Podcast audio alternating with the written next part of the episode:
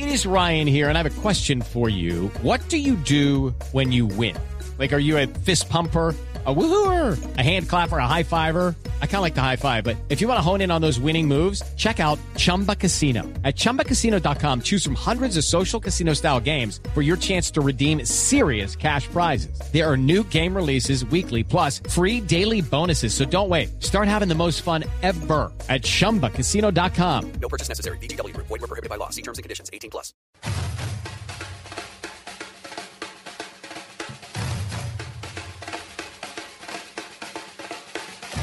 ¿Qué tal amigos? Eh, muy buenas noches, bienvenidos a Misión Brasil. Hoy tendremos un programa realmente espectacular. Ya está la convocatoria de la Selección Colombia, de eso vamos a hablar porque enfrentará a Túnez el 5 de marzo a la una de la tarde en territorio español. Además, tendremos países invitados a propósito de la gira de la Selección Colombia. Estará España y también la Selección de los Estados Unidos. Pero vamos a entrar de inmediato en materia saludando a nuestros compañeros en la ciudad de Barranquilla. Fabio Poveda, muy buenas noches. Buenas noches, Juan Pablo. Un saludo especial para usted, para todos los oyentes de Blue Radio en todo el país y ya con la sexta entrega de este Misión Brasil 2014. Juan Pablo Tibaquirá, que está que se habla, qué raro. Buenas noches. Claro, porque estoy emocionado con el Mundial y me emociona todo esto y quiero hablar las 24 horas de fútbol. Sí, señor. Hola, buenas noches, buenas noches a todos los oyentes en Colombia. Aquí estamos, edición número 6 de Misión Brasil 2014, preparados, listos para lo que se viene, para el Mundial, listos para el 12 de junio. Nosotros estaremos desde el mes de mayo en Brasil recibiendo las elecciones con todo lo que pasa en Misión Brasil 2014. Jonathan Sachin también se une a esta mesa de trabajo. Buenas noches, eh, Jonathan, ¿cómo está? Señores, buenas noches aquí al pie del cañón, como ya dice Juan Pablo, estamos palpitando el Mundial, estamos a 102 días de que comience la fiesta orbital. Como sabía que íbamos a hablar de España, se trajo un buzo rojo. Ah, sí, señor. Y él dijo que le gustaba Alemania. Yo pensé que era un invitado español. La roja porque Colombia va a jugar con rojo. Yo pensé que era... Un poquito de lana con el escudo español. no, yo pensé que era un invitado español, No, pero Pablo Ríos. Por su acento y Pablo Ríos también está aquí con nosotros la noche de hoy. Pablo, eh, bienvenido. ¿Qué tal, Juan Pablo? Un saludo muy especial para Muy- usted y para los compañeros y los oyentes. pues, Muy también. español, ¿cierto? No, españolísimo yo, sí. Me dicen el- me dicen el, Español del Valle de la Burra. me dicen el vasco.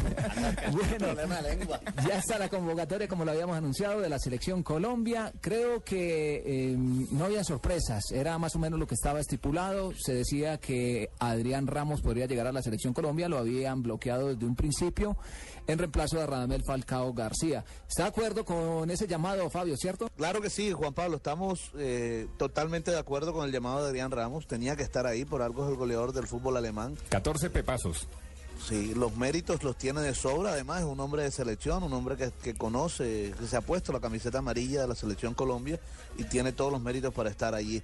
Incluso, aún si hubiera estado Falcao en todo su, en plenitud, sin, sin lesión, también tenía los méritos para estar en la selección Colombia. ¿Sabe que me sorprende a mí el llamado de jugadores como el caso de Estefan Medina, que mucho se dijo que si le iba a llamar, que no le iba a llamar? Parece que Peckerman se casó con los, los, de... Bueno, la gente, la gente, yo creo que los que critican en redes, eh, porque esto se vuelve un boom en redes, son los que no son hinchas de Nacional. Pueden criticar mucho que, que Peckerman siempre No, lo- esté con, no, con- lo que pasa es que Estefan-. Pero a mí me parece que Estefan está en un proceso y tiene que seguir el Es un, gran, con la es un gran jugador, lo que pasa es que no ha contado también eh, con suerte en los momentos decisivos que le ha tocado actuar, por ejemplo en su debut de, frente al seleccionado de Uruguay, pero me parece que en ese partido eh, era entonces para criticar a los 11. No, y es que le tocaron dos fieras como Cavani y Suárez, que Sí, es era un- un- complicado. Y también lo de Medina es un espaldarazo de Peckerman. O sea, Claro, no, es que, es que le es así con los Por jugadores. eso, frente a todas las críticas, lo que hace es protegerlo volviéndolo a llamar, que es algo que está bien, más allá de, de si va a ir al Mundial o no. Otro que sorprende es Balanta.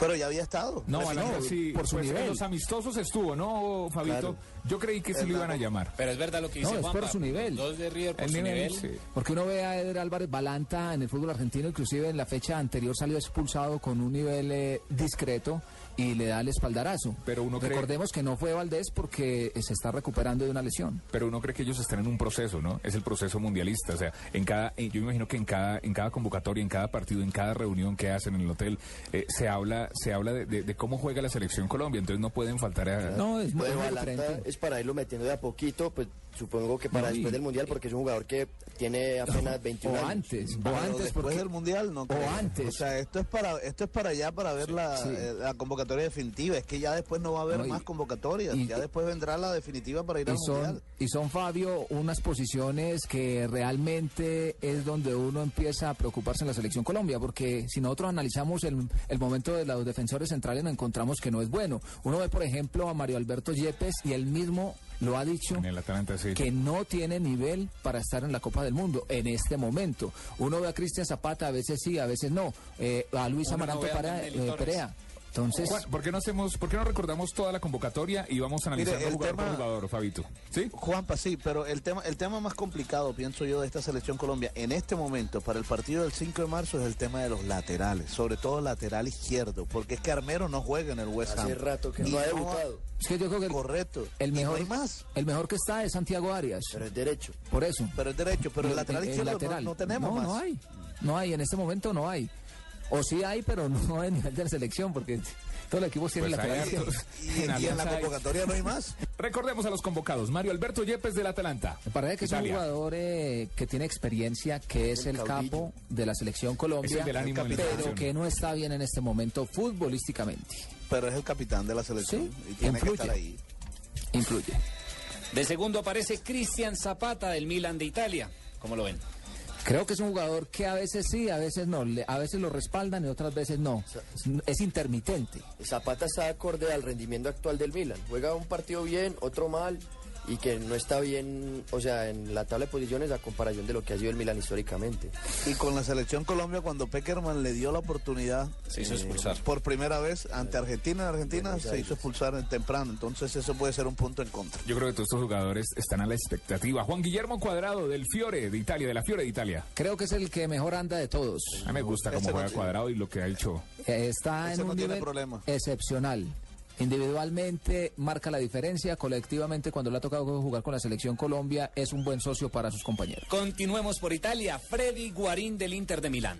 Parece que es un jugador eh, que puede apagar los incendios en determinados momentos, viendo también el nivel de otros convocados que vamos a analizar más adelante. Es un jugador que te puede crear, tiene media distancia y además también te puede defender, porque no se le olvida esa posición donde nació.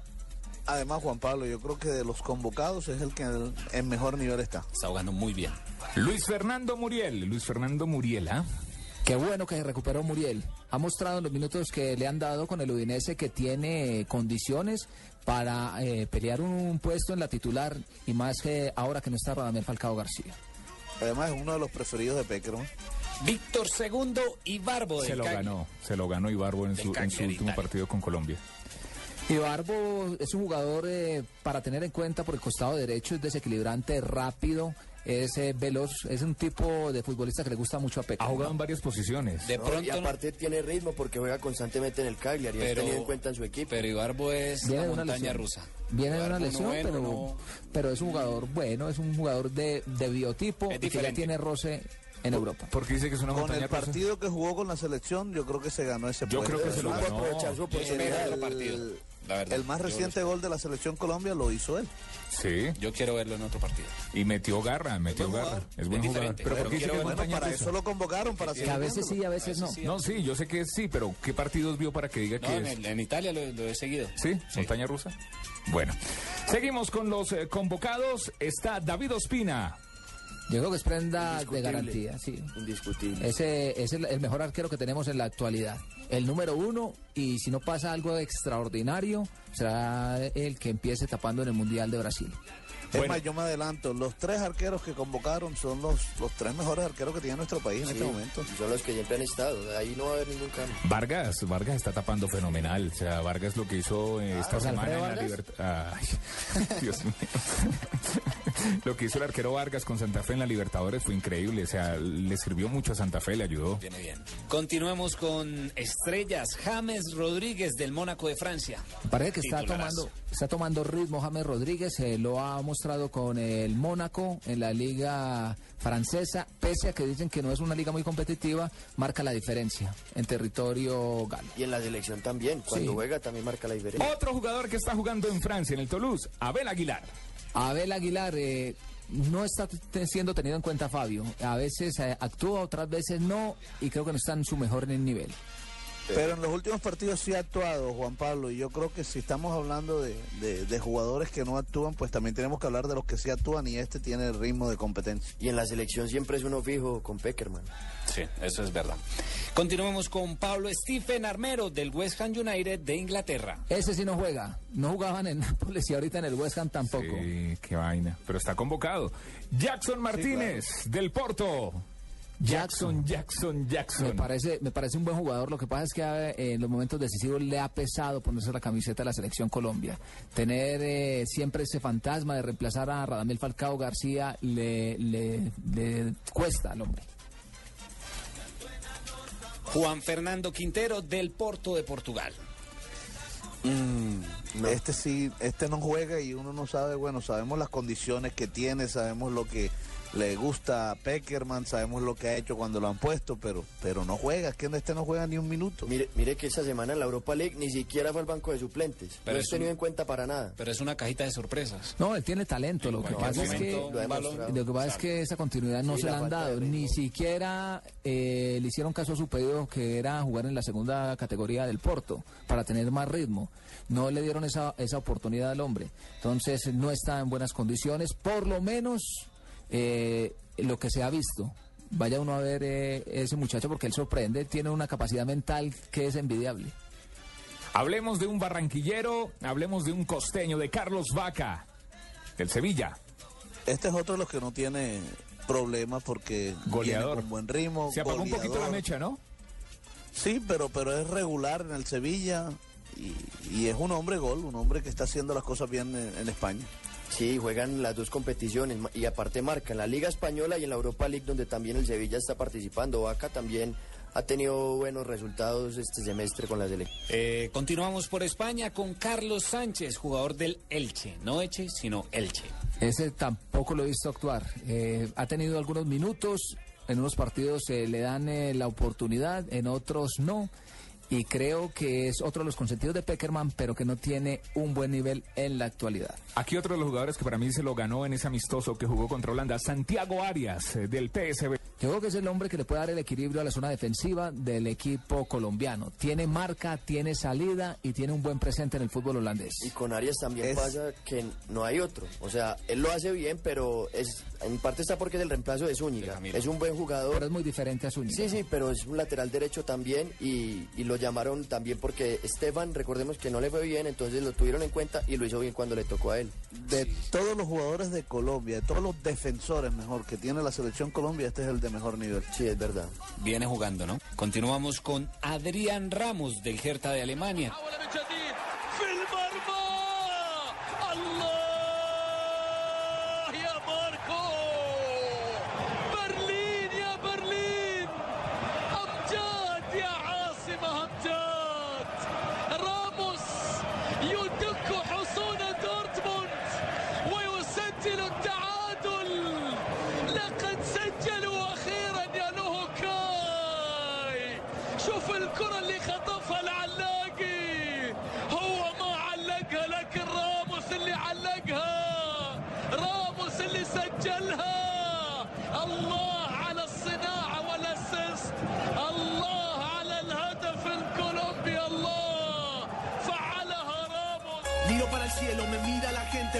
Yo soy diferente. Los gritos rebotan, la vida de frente, la pelota me grita, te toca, las piernas me ruegan que no, pero el alma me ordena que sí. La Es la, es la novedad de la selección Colombia, no cabe ninguna duda. Todos decían que era el reemplazo del Tigre Falcao García eh, tras su lesión.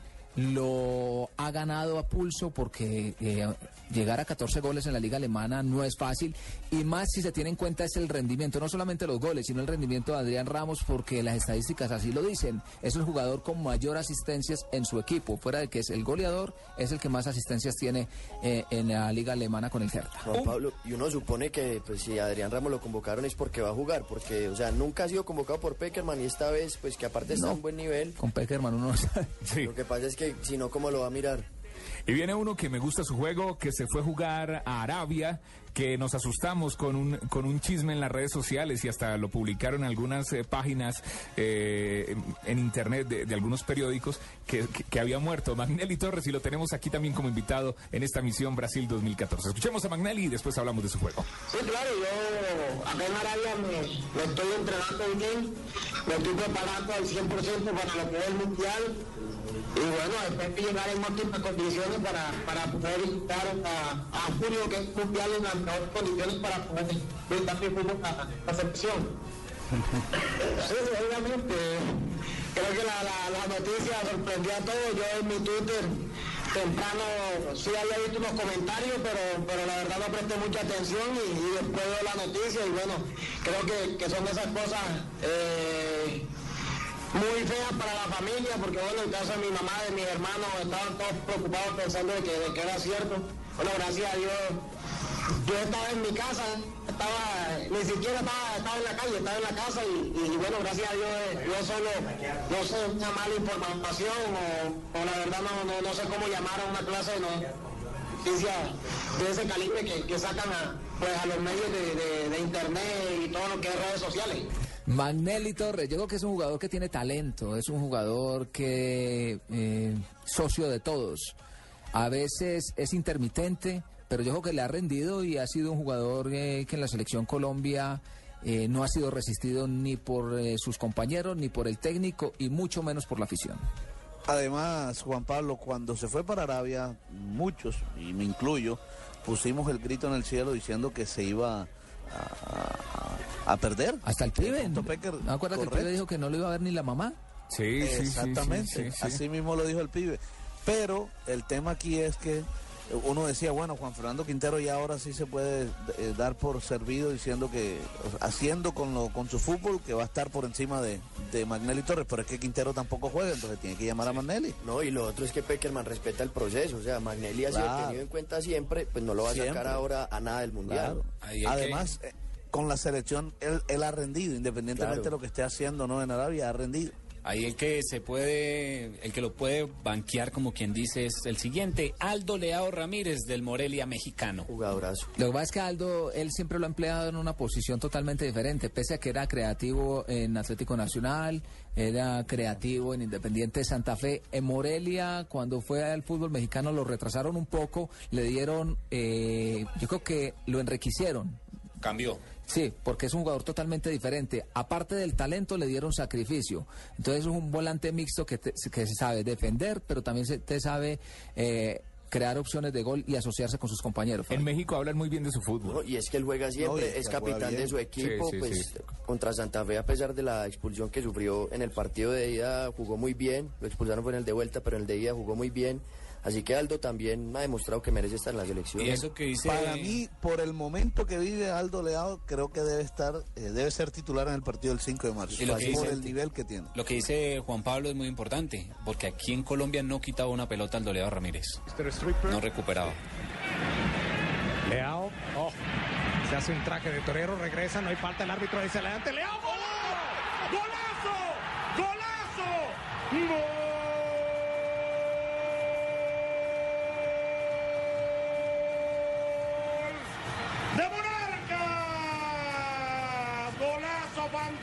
Leao, por el tiro, por la resolución, pero sobre todo por la pared que le tira larga ahí para dejar brillosa Leao, vean el servicio. Gobea le dice, vístase de héroe, recorte en el área y resuelve al primer palo. Jugada fantástica de maravilla. De. Seguimos con los que vienen de México o con los que van a Barcelona de México. Estoy hablando de Luis Amaranto Perea del Cruz Azul de México. De Luis Amaranto Perea, es un profesional, eh, es un buen jugador. En Cruz Azul eh, está haciendo una buena campaña. Lo que pasa es que Luis Amaranto Perea, entre más simple, más le rinde. A veces se excede un poquitico en el transporte de la pelota, a veces se excede en las acciones individuales en la parte de atrás y ahí es donde se empiezan a notar los hierros. Pero me parece que es un jugador que tiene velocidad, que tiene sacrificio y además es muy profesional. Con Amaranto pasa lo contrario que con Teófilo. Teófilo en River no juega mucho, pero en la selección por lo general juega bien. Amaranto en el Cruz Azul lo hace muy bien y en la selección por lo general tiene problemas. Y este sí que es mi titular, así como digo que Alemania es mi favorita, este es mi titular. Lo retuiteo. ¿Cuál es su titular? Teófilo Gutiérrez, juegue o no juegue, criticado o no criticado, es mi titular. Hombre, que bien está viendo el fútbol usted, Sí, Jonathan. Me encanta Teófilo, muy tranquilo, muy técnico. muy tranquilo, no. Sí, muy tranquilo para jugar, o sea, él no se... Para- No, mire, para muy, mí- muy tranquilo tampoco para jugar porque muy se sacar no, no, la, no, no, no, yo digo fácil. momento de tener la pelota es Ah. muy frío, muy... Para mí, para mí el jugador, eh, un jugador con una técnica Sí. impresionante y además es el delantero que hace jugar a los demás. Es un buen jugador. eh, él cuando le dan esa libertad de tirarse unos metros atrás, eh, rompe, rompe ese circuito defensivo del contrario, porque tiene una velocidad mental para asociarse con sus compañeros realmente espectacular. Es muy buen jugador, ya lo otro que esté por fuera de las canchas, de eso no vamos a hablar. No, a mí me parece que, que es muy buen jugador. eh, la carreta, la carreta de, bueno, no, no quiero respetar a los colegas argentinos, pero una vez llegó tarde a un entrenamiento, eh, aquí lo tuvimos en Blog Deportivo, él nos dijo que iba para el entrenamiento, él creía que era en Ezeiza y no, era en la cancha de River. Entonces llegó tarde y al otro día la prensa argentina hablaba mal de, de Teófilo Pero es por Gutiérrez. los antecedentes. Pues es por los antecedentes. Entonces cualquier cosa que haga Teófilo, fama, sí, y- y, y échate a dormir. Y nos Cualquier echaban la culpa a nosotros, ¿no? La tienen desde atrás para que venga desde atrás Teo ¡De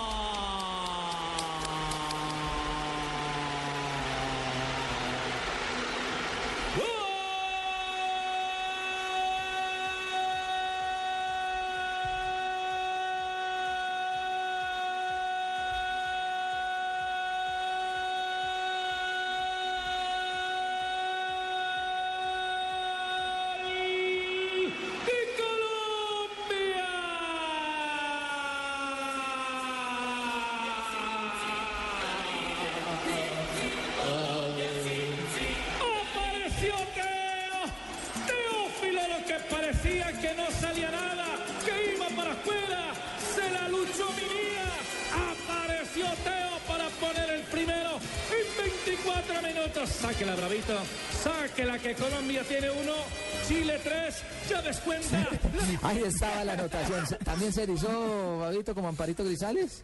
Mericé. Oigan, aquí otro que viene de Argentina, hay amigo vecino de Teófilo, es eh, Balanta, Eder Álvarez eh, Balanta del River. Han hablado mal, la, la prensa argentina ha hablado mal del juego de, de, de, de Balanta. Eh, carro loco, Es que- eh, aparatoso en su juego, aparatoso en su La juego, prensa, la prensa no levanta la cabeza. La prensa argentina primero dijo que era lo Beckenbauer. inflaron, que lo inflaron, lo dijo que era inflaron, el, el, el mejor. que iba a reemplazar a Pasarela, es que el sucesor de Pasarela. Lo inflaron de una forma increíble. Sí, hasta, allá, hasta allá tampoco, pero, pero es cierto, es que él no ha tenido un buen inicio de torneo. Él jugó muy bien con River la- el semestre anterior, el año pasado, pero en este torneo no le ha ido bien. Pero es River en general. No, que y- el equipo no le, no le está yendo Sí, bien, es entonces él se contagia del momento. Saque Es Ramón. No, Además, no, es bueno, un- pero, muchacho. pero, pero sí hay que reconocer que está entrando a destiempo, está entrando al bulto. Ah, para- pues la ulti- en el último partido lo, lo, lo- Sí. roja. No, pero es que todo eso hace parte del momento que vive sí, River, del desespero, de que no se encuentran en la cancha, entonces se desordenan, se desordenan, eso es lo que eso es lo que pasa y él eh, se empieza a contagiar de eso, van a unas zonas que no tiene por qué ir y termina llegando a destiempo y cometiendo las infracciones propias de no llegar cuando debe llegar a los determinados cierres en la parte de atrás. Continuamos con el único colombiano que hace presencia en la liga brasileña, que está convocado a la selección. Estoy hablando de Edwin Valencia, jugador del Fluminense. Es el que más me gusta a mí, Fabio, Edwin Valencia. Es ordenado. Es un jugador que también cuando le ha tocado jugar de, de defensor central lo hace muy bien. Es ese volante corrector que se mete a darle un auxilio a los defensores centrales. Creo que nos pesó demasiado cuando se lesionó durante las eliminatorias.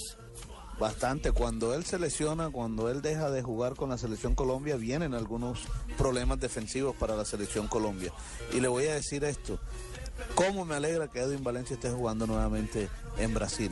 Porque es el jugador diferente, es el jugador diferente en la marca, además te puede jugar de zaguero central. En algún momento recuerden aquel partido Contra ante Chile. Chile cuando en Chile cuando salió Yepes y él jugó de zaguero central. Es decir, eh, Peckerman tiene muchas alternativas. Para levantar la pelota. Levantar el balón. Pablo Arbero levanta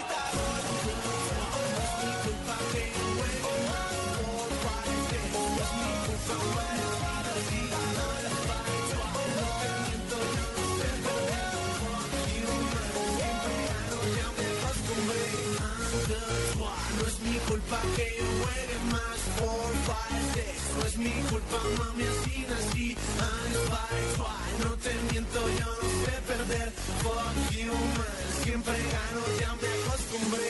And that's why. This is fly ball, baby, we're so tight. Kelly and Vandy, we don't talk no shit. We can give it all night if you like. Fuck you, man. Siempre gano, ya me acostumbré. Ya estamos en el Mundial. Blue Rádio, Missão Brasil 2014. Misión Brasil 2014. Estamos en Misión Brasil con 4G LTE de UNE. Es internet móvil a la velocidad que quieres. Pepe, mira mi nuevo celu. Tiene cámara, reconocimiento de voz, reconocimiento óptico y hasta facial. Además, prende con mi huella digital. Y lo mejor, tiene 4G. Chévere, tomémonos una foto en el mar y la publicamos en internet. No, no, es que no hay cobertura 4G en esta ciudad. Ah, pero tiene jueguitos. ¿Compraste un celular con 4G y no lo puedes usar donde quieras? No comas cuento. Con el MyFi, une vuelas de verdad en una red que sí funciona. Además, navegas ilimitadamente con planes desde 39.900. Conéctate con una decisión inteligente. Conéctate al primer 4G LTE de Colombia. Únete ya. 018 41 1111. Consulta condiciones en. Na Blue Rádio, Missão Brasil 2014. Misión Brasil 2014. Fútbol más allá del fútbol. En Blue Radio, la radio del Mundial.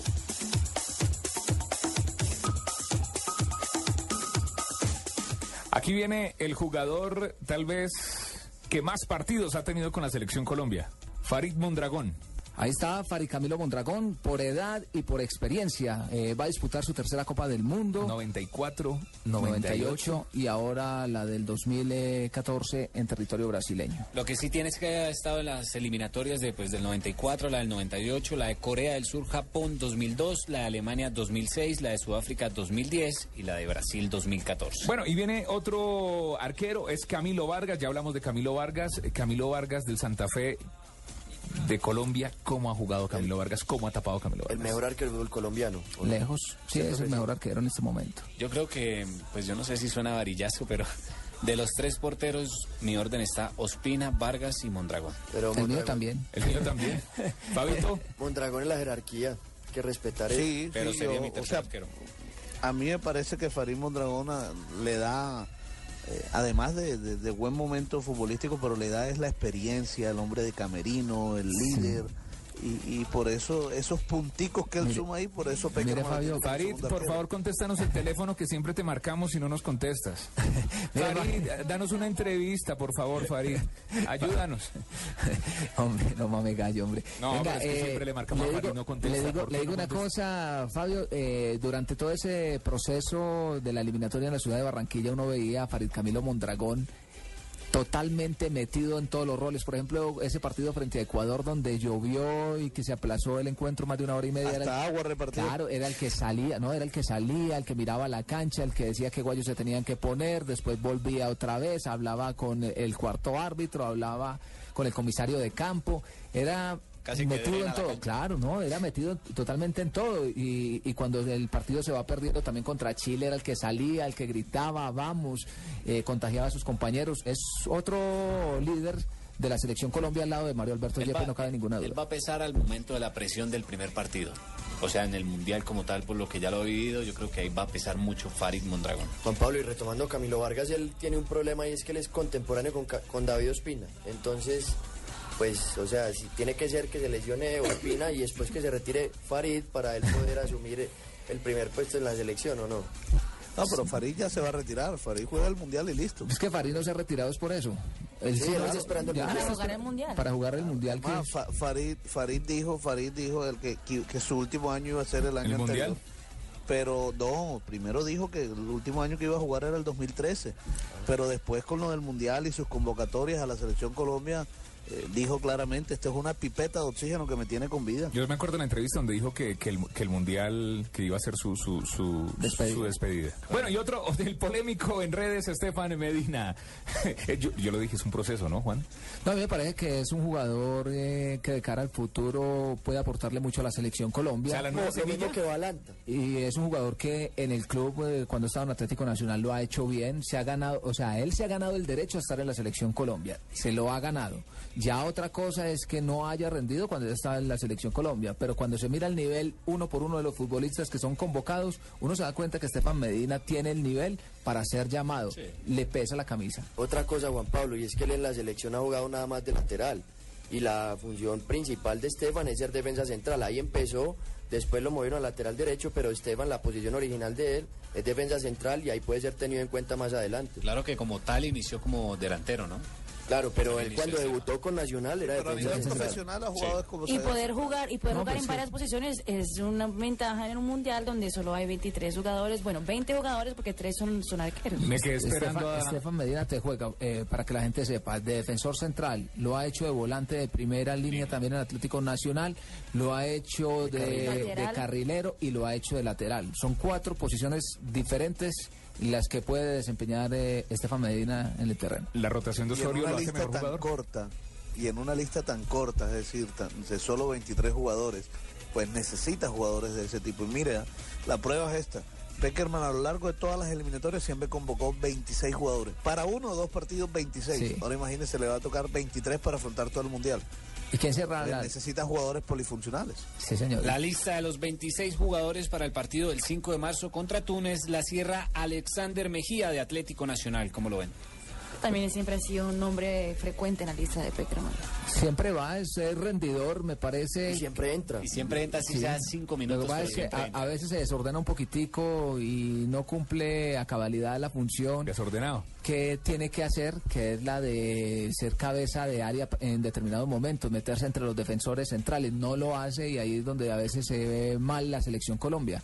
Pero es un jugador que tiene garra, tiene temperamento, tiene entrega y no le da miedo a la hora de saltar al terreno de juego. Asume con mucha capacidad la responsabilidad de defender el color de la selección nacional. Juan, Fabio, muchachos, antes de la pausa, ¿qué jugador creen ustedes que debería estar ahí en, en esa con- convocatoria? Primero Juan, eh, Fabito y seguimos.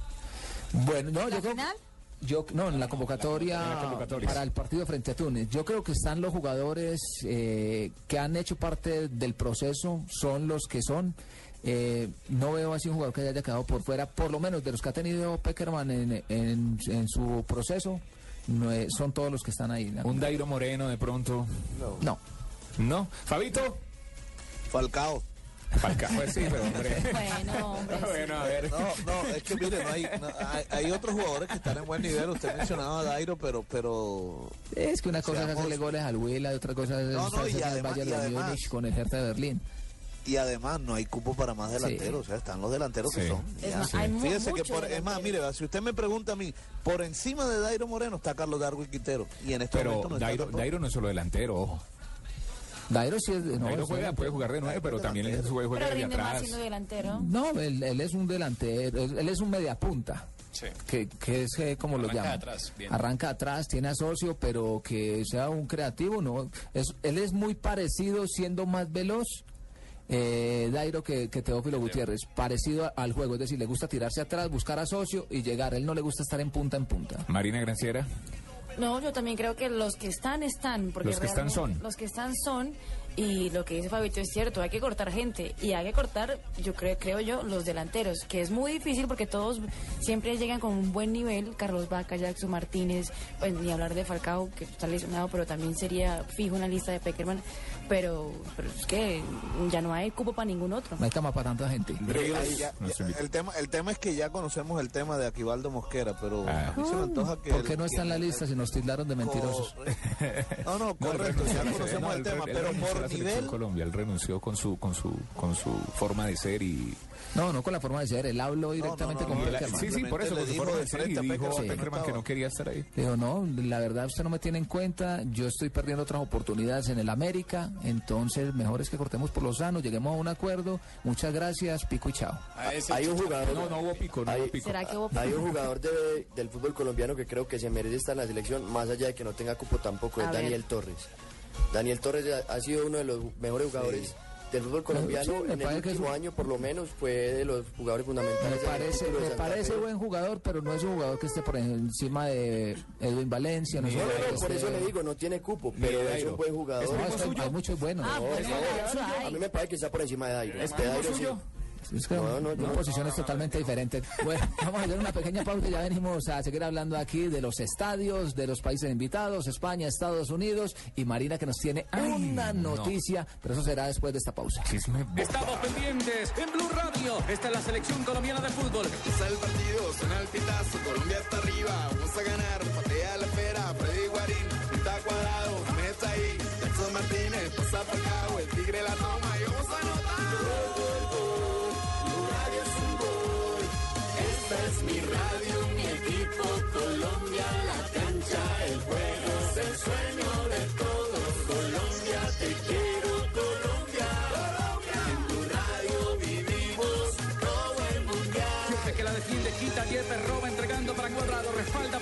Soto, se viene por la banda entregando Falcao, se viene Colombia, se viene el gol, se viene Colombia, Falcao al marco, ¡gol!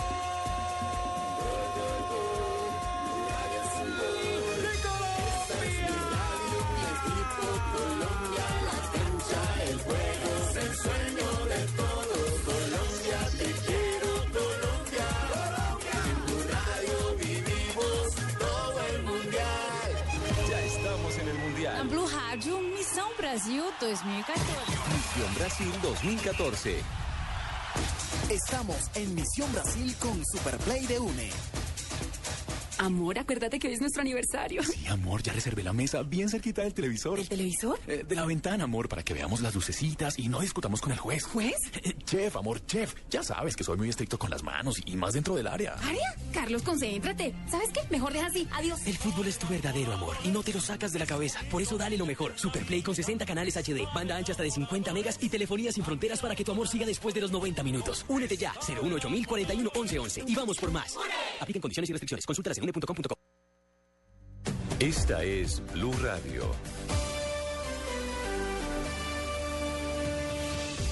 En Bogotá, 96.9 FM. En Medellín, 97.9 FM. En Cali, 91.5 FM. En Barranquilla, 100.1 FM. En Neiva, 103.1 FM. En Villavicencio, 96.3 FM. En el norte del valle y el sur del eje cafetero, 94.1 FM. Y en Boyacá, 103.1 FM. También en bluradio.com. En Facebook, Blue Radio Colombia y a través de Twitter en arroba Blue Co.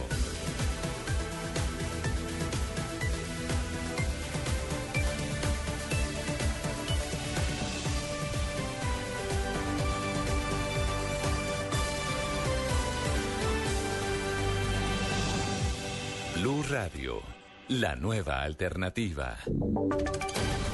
Voces y sonidos de Colombia y el mundo en Blue Radio y bluradio.com, porque la verdad es de todos. Son las 10 de la noche y 11 minutos ya. Esta es la actualización de las voces y los sonidos más importantes de Colombia y el mundo. El presidente del Congreso respaldó la llegada de Fabián Ramírez a Cuba para integrarse a la mesa de diálogos. Dijo que eso demuestra la unión del grupo guerrillero en torno al proceso Lexi Garay. El presidente del Congreso, Juan Fernando Cristo, afirmó que con la llegada de Fabián Ramírez queda desvirtuada la hipótesis de que no todos los frentes de las FARC estarían de acuerdo con el proceso de paz. Entre esos bloques disidentes estaría el sur, del que Ramírez es el segundo al mando. El congresista señaló que la aparición de ese nuevo integrante da muestra de unión en torno a los diálogos y permitirá avanzar en las negociaciones sobre el tema de drogas ilícitas. Creo que demuestra que la estructura de las FARC está monolíticamente unida alrededor de la negociación de La Habana. Y en segundo lugar, se trata de un dirigente de las FARC que había estado, que ha estado más comprometido con el negocio del narcotráfico, luego puede significar que definitivamente las FARC están dispuestas a llegar a, una- a un acuerdo en el tercer punto de la agenda. Cristo destacó además que las negociaciones se estén haciendo con el ala militar más dura del grupo guerrillero. Lexi Garay Álvarez, Blue Radio. Gracias, Lexi. Dolor, repudio y luto en el medio periodístico y jurista de Cali por la muerte de Alain Mina, quien fue víctima de atracadores el pasado 7 de febrero, quienes por hurtarle en la moto le dispararon en la espalda. Un paro cardiorrespiratorio le quitó la vida al jurista, hijo del periodista Álvaro Miguel Mina. Informa desde la capital del Valle del Cauca, Nilson Romo. Alain Mina se recuperaba satisfactoriamente en su casa, pero desde el jueves pasado fue recluido en una clínica al sur de la ciudad por insuficiencia cardiorrespiratoria. Jorge Arlet Henao, amigo y compañero del canal de la Universidad del Valle, recuerda a Mina como un hombre emprendedor. Una noticia que nos golpea duro a la comunidad periodística de Santiago de Cali, una persona maravillosa, una persona con la que se podía trabajar, siempre tenía una sonrisa, una persona proactiva, muy amable y pues con muchas ganas, un joven más que se lleva y que arrebata la violencia de esta ciudad. Alain Mina era el director del programa Versión Libre de Univalle Televisión. Días después de haber sido dado de alta, dijo a los medios de comunicación que estaba optimista en que volvería a caminar y que perdonaba a sus agresores. A esta hora el cuerpo del abogado y comunicador es velado en una funeraria al sur de la ciudad y se espera la confirmación del día y hora de su sepelio. Desde Cali, Nilson Romo Portilla, Blue Radio. Y en Medellín se presentó una nueva protesta de venezolanos residentes en esta ciudad reclamando la presencia de la OEA en su país y rechazando las políticas de Nicolás Maduro. Oscar Morales. Una nueva manifestación por parte de un grupo de venezolanos residentes en Medellín se registró en las pasadas horas. Con arengas y con banderas de su país, hicieron un llamado al gobierno de Nicolás Maduro para que replantee las políticas internas que tienen molestos a los venezolanos e incluso llamaron a la OEA para que intervenga en esta situación. Jacqueline Moreno, una de las venezolanas que participó de la manifestación, habló con Blue Radio a la OEA que intervenga por Venezuela, que active la Carta Democrática, ya están cumplidos todos los requisitos para que la activen. En Venezuela hay muerte, en Venezuela están, eh, hay sangre, hay opresión, hay presos por eso. Eh, hay- las personas que están siendo detenidas están siendo torturadas. Esta es la cuarta manifestación de venezolanos que se registra en una semana en la capital de Antioquia y dijeron estar dispuestos a continuar con sus manifestaciones hasta que sean escuchados por el gobierno de Nicolás Maduro. En Medellín, Oscar Morales, Blue Radio. 10 de la noche, 14 minutos, un hombre se autoapuñaló con, por un ataque de depresión porque su esposa lo había dejado. El caso ocurrió en la ciudad de Neiva, Edgar Donoso. Tres puñaladas tienen en estado reservado de salud a Jonathan Guevara de 28 años de edad, quien se autopropinó las puñaladas en el tórax y el abdomen, al parecer por crisis depresiva, al no poder superar el hecho de que su esposa lo habría abandonado. El hecho ocurrió en el barrio Los Guaduales de la ciudad de Neiva. Mal herido, Jonathan fue conducido hasta el hospital universitario Hernando Moncaliano de Neiva, donde permanece en estado crítico y los galenos hacen ingentes esfuerzos para salvar su vida. Según familiares de Jonathan, el estado depresivo del joven se mantiene desde que su compañera sentimental lo abandonó hace varios días. En Neiva, Edgar Donoso, Blue Radio. Noticias contra reloj en Blue Radio. Noticia en desarrollo, el presidente ruso Vladimir Putin aceptó este domingo la propuesta de la canciller alemana Angela Merkel de la propuesta o de la puesta en marcha mejor de eh, inmediata de una misión de exploración en Ucrania y de un grupo de contacto probablemente dirigidos eh, por la OCSE para iniciar un diálogo político en Ucrania. La cifra 34 muertos y 140 di- heridos dejó un violento ataque terrorista llevado a cabo por hombres armados con cuchillos en una estación de trenes en China. Quedamos atentos al informe que presentará el defensor del pueblo Jorge Armando Tálora, en donde se presentarán los riesgos electorales en el país. 10 de la noche, 16 minutos. Sigan en Blue Radio.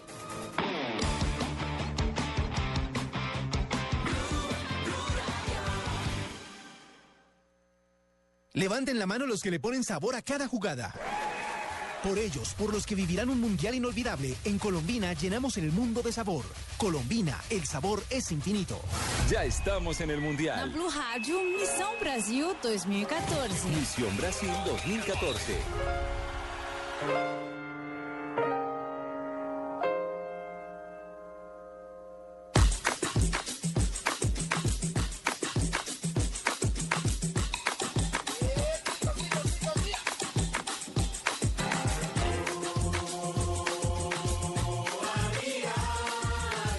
Estamos de regreso aquí en esta noche del día domingo, hablando de lo que más nos gusta, la pasión del Me fútbol, encanta porque ya estar se... en la noche del domingo con ustedes. Ay, gracias, a nosotros también nos encanta. A mí me encanta estar en una Y noche Qué pena también. con don Iván. Ay, don. Iván Bonet. Yo, Nos da pena eh, con no, yo feliz de estar con ustedes y, que tono, cambiar el tono. No, nos da, pero nos da pena tener que tenerte que arrebatar eh, de las sábanas eh, calientes, las cobijas calientes a esta hora. Pero cambiemos de fútbol, que ya se está volviendo. Un domingo a esta hora, que eso es, eso es complicado. Qué pena con eh, eh, Iván, si nos está escuchando, qué pena. Es- qué pena. Disculpanos, No, pero usted se le metió a la sábana. No, porque pues, a esa- ¿qué, ha- qué hacen las personas en este momento que están escuchando a nosotros? Deben estar acostadas en su cama, viendo televisión o con el... eh, si no Con, eh, con Blue Radio eh, prendido. Blue Radio. Arrunchados. Arrunchados, escuchándonos. Entonces, eh, qué pena con Iván que quisiera estar haciendo eso con su señora esposa. No puede por cosas de misión aquí. Brasil. Exactamente, y nosotros Cosas de aquí. trabajo. eh, cosas de trabajo. Bueno, el chisme bombación secuestrada. Esto es algo para nuestra espía en Brasil, Marina Granciera. Pues no se sabe lo que lo que me encontré. ¿Qué es eso? ¿Quién, qui- quién quiere ir para, el, mu- para la final del mundial? Yo, yo estar allá. bueno, el que quiere ir pa- para, para la final del mundial, que será en el Maracaná el 13 de julio, Y no sea periodista. y no sea periodista, pues lo puede hacer. Basta tener deditos, vas a entrar en internet y vas a tener una billetera bien, bien, bien, Bien bien jugosa. jugosa, porque vale 80 millones de pesos. En un website eh, paralelo a la FIFA, hay que decirlo que hay aquí uno corre riesgos De que eh, lo en Brasil, estafen. de que lo estafen Que salga por ahí exactamente. eso, uy, Echeverry, me tum- como que me tumbaron. En Brasil se está vendiendo eh, tiquetes para el final del Mundial en Brasil a 91.695 reales. No. 80 millones de pesos. 80 millones de pesos, más el hotel, más le sale el viajecito el- el- desde el aquí de pasaje que Colombia. está a seis millones. 150. No, de, de No, aquí de 100 Colombia, por- millones. 100 millones de pesos, sí. Mejor se queda viendo el gol Caracol y escuchando Blue Radio. Le sale más barato y alcanza para los chitos. Bueno, sigue dando de qué hablar los estadios eh, y lo que va a quedar para Brasil. Pero tengo una buena viene la noticia. Copa del Mundo. Cuéntenos. Ya hay fecha, ¿no? Para ser entregada oficialmente eh, la Arena Pantanal donde Colombia jugará frente a Japón. Será el 2 de abril. Ese será el día que la presidenta de Brasil, Dilma Rousseff, eh, dará el puntapié inicial en el estadio, en el, porque recordemos que el Mineirão ya está listo, el Mané Garrincha de Brasil también ya está listo, solo falta el Pantanal para que Colombia quede tranquila, que todos sus estadios Sí. estén listos. Eh, qué buena noticia Esa por es eso. una el, muy buena el noticia. problema es para los brasileños. Sí, ese es el problema. ¿Qué va a quedar para ellos después de la Copa del Mundo? Con todos los estadios, eh, muchos eh, lados que no se van a utilizar de la mejor manera porque no hay hay, ni siquiera equipos. Juan Pablo, es que recordemos que para este mundial van a ser más sedes de lo habitual, van a ser 12, 12. y normalmente son 8. Es que el tamaño de Brasil también daba para eso, ¿no? ¿Qué les parece si escuchamos al director de responsabilidad social de la FIFA, el doctor Federico Adieschi, hablando al respecto? Los estadios son una parte muy esencial de una Copa Mundial de la FIFA y definitivamente son no solo el corazón y el alma de un evento como la Copa del Mundo, también una parte importante del legado del evento. En cuanto a la infraestructura que queda en el país anfitrión, es nuestra responsabilidad y la del comité organizador local tomar medidas con el fin de, en la medida de lo posible, aumentar el impacto positivo que la Copa Mundial tiene y reducir el impacto negativo que tiene sobre la sociedad y el medio ambiente.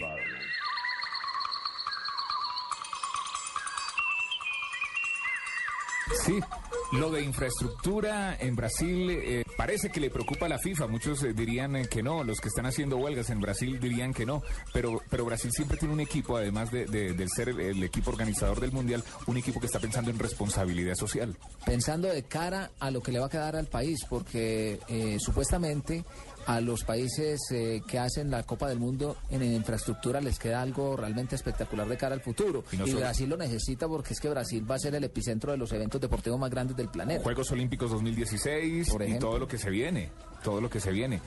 Eh, y no solo en los estadios, sino para la gente.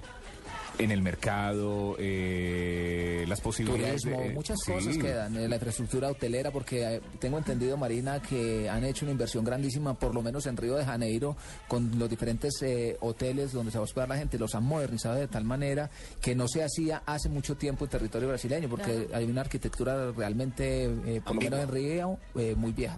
Muy vieja. Los hoteles en Río siempre son cara- caracterizados por ser muy viejos. Los porque por- la ciudad es tan pequeña, eh, eh, en extin- eh, o sea, ella crece para los lados y no, y no en extinción porque es llena de montañas al lado. Entonces Río de Janeiro es, es famoso por tener buenos hoteles, pero viejitos. Y ahora están eh, también modernizando los hoteles, y no solo los hoteles. Material. Los moteles también están siendo pero- pero- adaptados pero no- para recibir pero gente. no hay polémica. mal, no piensen mal. Hay polémica, inclusive porque muchos eh, de los eh, souvenirs que están sacando al mercado tienen alusión Mm, sexual. baby, sí. Es decir, camisas con tangas. dicen que incitan al eh, turismo Eso sexual. pasó esa semana, ese pasó esa semana eh, con una marca deportiva famosa en Estados Unidos. Dilo, dilo, Adidas. Adidas sacó, eh, Adidas de Estados Unidos, hay que recordar que son Adidas diferentes. La Adidas de Estados Unidos valía 55 dólares una camiseta que decía I love Brazil y el, y el um, corazón era como si fuera una colita, ¿no? Y una Una tanguita tanguita. brasilera. Exactamente. A mí me gustó la camiseta. a mí me pareció bonita. y la otra también me pareció bonita. La que era amarilla y tenía una garota y decía Looking to score in Brazil, esperando esperando Marcar, meterla, meterla. marcarla en Brasil, exactamente. Ay, ay, ay. ¿Tú estuviste en el estadio de Mineirao? En el Mineirao, así ahí estuve, el estadio donde el 14 de junio debuta Colombia en la Copa del Mundo. Pues aquí está Marcela Viana, directora del Estadio Minerao, y hablando de la responsabilidad social con la FIFA y la responsabilidad de los estadios y la infraestructura en Brasil 2014 después del Mundial. Hemos hecho una alianza con un penal para emplear prisioneros. Es una asociación exitosa, debido a que algunos de los detenidos fueron contratados por el consorcio cuando terminaron de cumplir sus condenas. Bueno, mucho se dijo a lo largo de la historia que el Maracaná era el estadio más grande del mundo y así fue, por lo menos en 1950, donde 200, más de 200 mil personas Cuando. Brasil lloró. Pero ahí no Sentados había, lado, ¿no? ahí no había ningún tipo de seguridad. El Es día que decir, Brasil lloró. Hombre, ¿por qué tienen que recordar eso, El día Marina? que Brasil lloró. Venga, ¿Ah? recopilemos el audio de, de chiquita, ya Escolar. no se acuerda. Hombre, y Eso cuando- es historia. Ni siquiera mi papá existía. Eso, eso es cultura bra- brasileña. El maracanazo es cultura brasileña. Para si los quiere, si los quiere, si los quiere no hacer está- llorar, no, recuerde eso el no día está en- que Brasil lloró. Eso no está en ningún libro. Eso no está en ningún libro de los brasileños. Está en los uruguayos, pero en los brasileños eso no existe. Después del 50 Brasil ganó cinco campeonatos del mundo, es otro fútbol. Escolari dijo, eh, eh, hay que agradecer a la, a la selección del 1950. Fue la primera selección que llegó a una final de la Copa del Mundo y abrió la puerta para que nosotros ganáramos, nosotros los brasileños ganáramos cinco estrellas después de Minha visão de 1950 é totalmente diferente do que alguns imaginam. 1950 o Brasil nunca tinha chegado a uma final. Chegou com aqueles jogadores. Eles são os precursores dos cinco títulos. Então o que a gente tem que valorizar é que aqueles jogadores chegaram, fizeram a história do Brasil. Depois nós fomos pegando carona. Imagine, nós vamos entrar só para entrar para competir, para jogar. Não, nós vamos entrar para ganhar de todas as formas. Nós vamos, nós precisamos chegar a uma final e sermos campeões.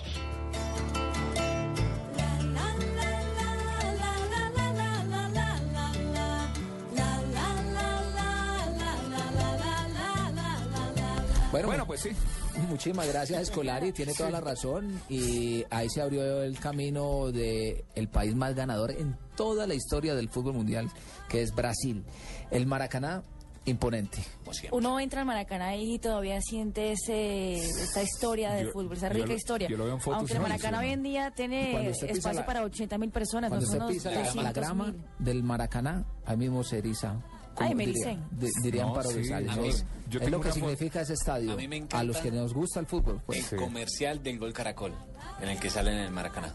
Muy, muy chévere. Deberían haberlo hecho descalzos. Para Para cargarse la energía. energía futbolera y Eh, todo. claro. Pero bueno, vamos a escuchar la directora del estadio Maracaná. Se trata de Julia Martins. El 50% del agua lluvia que se recoge por la cubierta se utiliza en los baños y para regar el terreno de juego. Con esto hemos conseguido reducir el consumo de agua hasta un 30%. Pelé siempre será un invitado por todo lo que representa, por su historia, por eh, ser un símbolo no solamente de Brasil, sino del fútbol a nivel mundial. Y también se refirió al respecto. Lo que esperamos es tener todo bien. Curitiba es un poco preocupante, ya que como todos ustedes saben, hemos trabajado cuatro años para tener el derecho a organizar la Copa del Mundo aquí en Brasil. Y por desgracia, hemos estado teniendo estos pequeños problemas. Pero estoy seguro de que al final todo va a estar bien. Esperemos que Brasil esté en la gran final. Vem Magalenha Rojão, traz a lenha pro fogão, vem fazer armação. Hoje é um dia de sol, alegria de coió, é curtir o verão. Vem Magalenha Rojão, traz a lenha pro fogão. Es que un mundial hay que vivirlo. Aquí le tengo un eh, conocido ya para Aquí. usted. No, no me. Valque. el dueño, el, no, Ya pasó el lo de la- accionista. lo de la semana, ya lo pasó. Ah. Valque. La mensualidad. Es el dueño de este programa. Cada ocho días sale. Jerome Valque. El secretario general de la FIFA. ¿Ya pasó la cuota de la semana? Eh, Ya compró el espacio, que estar espacio. aquí y seguimos eh, pegados a Jerome Valque por todo lo que pase en los escenarios que eh, FIFA en este Fabio es más famoso en este momento Jerome Valky que Joseph Platter. ¿Sabes? Más importante en Brasil hoy en día, Jerome Vaca que Dilma Rousseff, sin duda. Claro. Y es que Jerome Valque es más importante para la organización del Mundial en este momento porque es el hombre que ha estado recorriendo todo el país y los estadios. Un Jerome Valque ya Y casi no sabe hablar sin una palabra en ánimo. portugués, que eso es lo que me tiene estresado. que no sabe hablar una palabra en portugués después de visitar siete años, durante siete años seguidos eh, Brasil, no habla nada de portugués. También eh, da su opinión sobre los estadios y sobre este mundial y lo que deja su legado. Es un reto y también será un grato reto para la FIFA. Incluso es más fácil y mejor para Brasil asegurarnos de que podamos recibir, de que podamos jugar y de que podamos organizar estos cuatro partidos en Curitiba. Así que yo diría que para los fans que pueden todavía, no sé cuántas entradas todavía estén disponibles, pero que todavía puedan comprar las entradas, que las compren, así como sus tiquetes para los vuelos a Curitiba.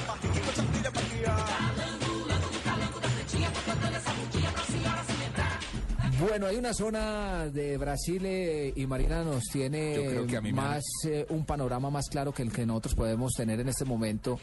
En la zona del Amazonas, ¿sí se juega el fútbol allá? Eh, pues de así de, como se dice en los Pues. brasileños, la pelada, que es Sí. el partidito de ese fin de semana, el picadito entre Bola todos los amigos, sin duda se juega en el Amazonas, pero fútbol, fútbol de primera división profesional no existe. Yo creo que a mí me van a mandar para y allá. allá para hay un estadio eh, realmente espectacular. Es uno de los más bonitos. Arena Pero- en la arena Amazonía, pero no hay equipo. Ese se volverá una cárcel después del mundial. Sí, creo que ahí sí, ahí sí estuvieron como desenfocados. Sí. Desenfocados. No, es un, y es un platal que se va a gastar que debería. Todos los Claro, que han ido al estadio ese dicen que es el más bonito, Es muy bonito, de yo vi la en Copa fotos, es muy bonito. Bueno, se Allá defiende. juegan es con delfines rosados del río Amazonas. Se defiende. Omar Asís, gobernador del estado de Amazonas, da su impresión y de lo que le quedará a su zona después de la Copa del Mundo. Me dijeron que la presidenta Dilma quiere inaugurar la arena y otras obras con nosotros. La llamé y le dije que era imposible el 14. No voy a abrir un lugar que no está terminado. ¿Por qué? Porque cuando la gente llegue al sitio dirán, mira, no lo han terminado todavía. No importa si se inaugura el viernes o en dos semanas, no habrá diferencia. Cuando esté terminado, la presidenta Dilma será más que bienvenida. Bueno, ahí estaba la opinión de uno de los directamente implicados de esto que va a dejar la Copa del Mundo. Hacemos otra pequeña pausa, ¿les parece? Y ya regresamos para que hablemos de los países invitados, de la selección de Estados Unidos y de uno de los favoritos, uno de los favoritos. La selección de España, tío. sí. Exacto. Ya volvemos.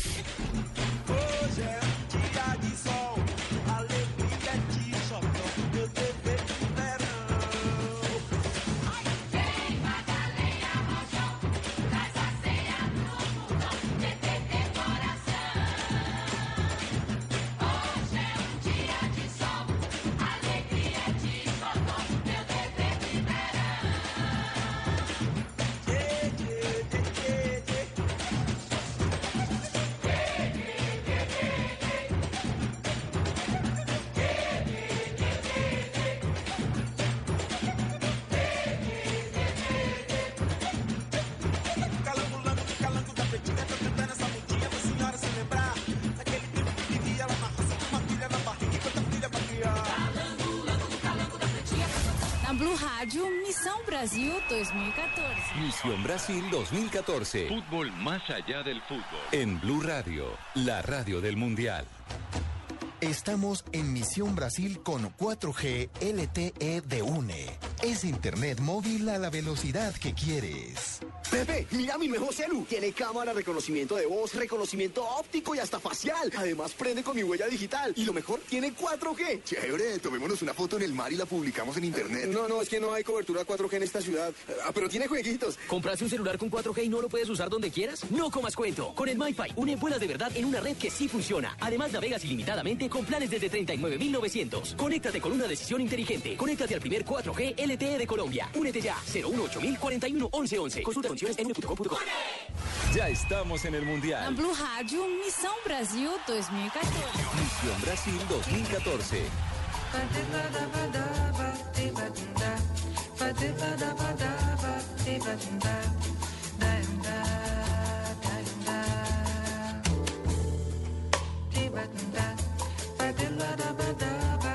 Empezamos por el principio, como diría la señora. España, creo que España. sin duda es una, una de las Vamos. selecciones favoritas. eh, Fabio. No, no, una de las favoritas, no, para mí, la favorita a ganar el mundial. Ay, Fabio, eh. Eh, ya, y, y- y dice Marín, ¿y nosotros qué? No, pero yo sí, quiero, yo sí quiero que quede claro antes del mundial con quién va cada uno. Para que después Yo no voy se con mi suban en en el bus de la victoria. Voy con mi No, no, papá. pero que- ¿cómo? Su papá lo lleva, sí, yo sé. Ah, Hay dos cosas diferentes. Fabio ya dice que España. No, no, pero un momentico, hay dos cosas diferentes. O sea, a- o sea, ¿qué equipo te gustaría que gane y cuál crees que va a ganar? O sea, Pero, pero Fabito, o sea, hablemos de lo que acabas de decir. Yo digo- España, España sin duda es un equipo que digo, todavía vea, está en alto nivel. Brasil. Pero ya es Yo, un equipo. Brasil. Juan Pablo Hernández. Brasil, listo. Brasil. Yo digo Argentina. Tibaquira, Argentina, listo. Siempre va en contra de mí. No importa. Marina, ¿quién? No, yo, lo, lo mío, el mío. Argentina el- también, el- no, Marina, sí, ¿verdad? el mío está. eh, no, no- se sabrá nunca. Uruguay. Colombia. No, yo, yo voy con Colombia. No, pero saca Colombia en la final. Colombia. Pero su candidato. Ah, mi candidato a ganar el mundial. Yo Yo creo que Tibaquira tiene, Colombia. tiene una puntica. eh, Yo creo que la final será Brasil y Argentina. Pero le vas a Brasil, supongo. Ah, yo. claro, obviamente. Brasil, listo. Marina, Y Brasil. Pablo. Mi candidato es Alemania. Esta vez sí. Esta vez lo sí. gana. Pues me colgó. Yo voy con Alemania. Ya también, nadie le preguntó. Sigamos. bueno, para meternos en contexto. mire, yo, yo, yo, yo quiero, quiero que gane Brasil, pero creo que va a ganar España. Ahora se acomodó. Complicado, complicado. Pero Fabito, o sea, hablemos de Yo le España. aclaré, España yo le aclaré, yo le aclaré antes y le dije, formulemos bien el interrogante, porque es que son dos cosas diferentes. Ustedes creen que esa España, esa España que es prácticamente la misma España de hace cuatro años, que ya está más viejita, Yo pienso lo mismo. esa España puede ganar otro mundial así seguidito. No, de poderlo lo puede y tiene los jugadores, pero yo creo que ya está muy desgastado. Eh, Sí, tiene problemas con los delanteros, no son los mismos, no están en el mismo nivel. Ni el Guaje Villa. No, ya, también ahí está vi algo del Ni el Barcelona. pulpo No me pregunten más mi opinión entonces. No, no, no. Es respetada, es respetada la, la aquí quedamos. Ya el pulpo Paul no está, Juanpa, muchas cosas. que 46, eh, 43% de los partidos, en un 43% estuvieron juntos Iniesta y Xavi en el Barcelona. Sí. Para que estén pendientes que no es la gran... Pues no han estado compartiendo terreno No, ya, ya hay lesiones, ya hay desgaste, ya hay muchas cosas. Puyol ya no va a estar jugando. que era referente. Eh, son equipos que ya, ya han pasado, es que cuatro años de alta competencia es mucho. Eso se siente. Es Claro mucho, que por el mucho. otro lado nos salen diciendo esto GC y Ramendi. Y la Ramendi, Claro. pero, pero Pero eso, de pronto en el próximo. Y si vuelven a, y si No, vuelven a, no, no, en seis meses puede pasar a mucho. hacer fiestas en el hotel con, chicas que contratan. cosas. Casi seis meses, pues. No, mentira, ya estamos a tres meses. Este fue el cuento en la Confederaciones, ¿no? Claro, ese fue el cuento de, de España que ellos trataron de, de, de- de decir que no, eso nunca existió, pero, pero sacaron pruebas de que sí estuvieron siete chicas invitadas. Ellos, que, que ellos fueron los que supuestamente los habían robado. Exactamente, pero descubrieron que entraron chicas a, a los cuartos. ¿Quiénes? Los eh, no, Españoles. Lo que pasa es que a España, a España le hicieron una cantidad de cosas eh, antes de la final de frente a Brasil. Claro. Pero demasiadas cosas. Por ejemplo, eh, van a entrenar Y cuando llegan al sitio Les de entrenamiento, sitio. le dicen que no se lo prestan. Sí, sí, sí. Luego, cuando hacen la conexión... ¿Por qué son así, Marina? ¿Por qué Cuando- son así? todo el mundo lo hace. Con los argentinos pasó lo mismo en la Claro, Libertadores. son cosas de fútbol. Brasil. Eh. Son cosas, son cosas de- del fútbol. Por ejemplo, cuando van a hacer la conexión, las conexiones aéreas no- ni por algo pasan. Uy, retrasó el vuelo de la Se retrasó España, entonces llegó cansado, ¿no? Pasan muchas cosas. muchas Vamos, cosas hablemos de la madre patria. Aquí está el himno oficial de España.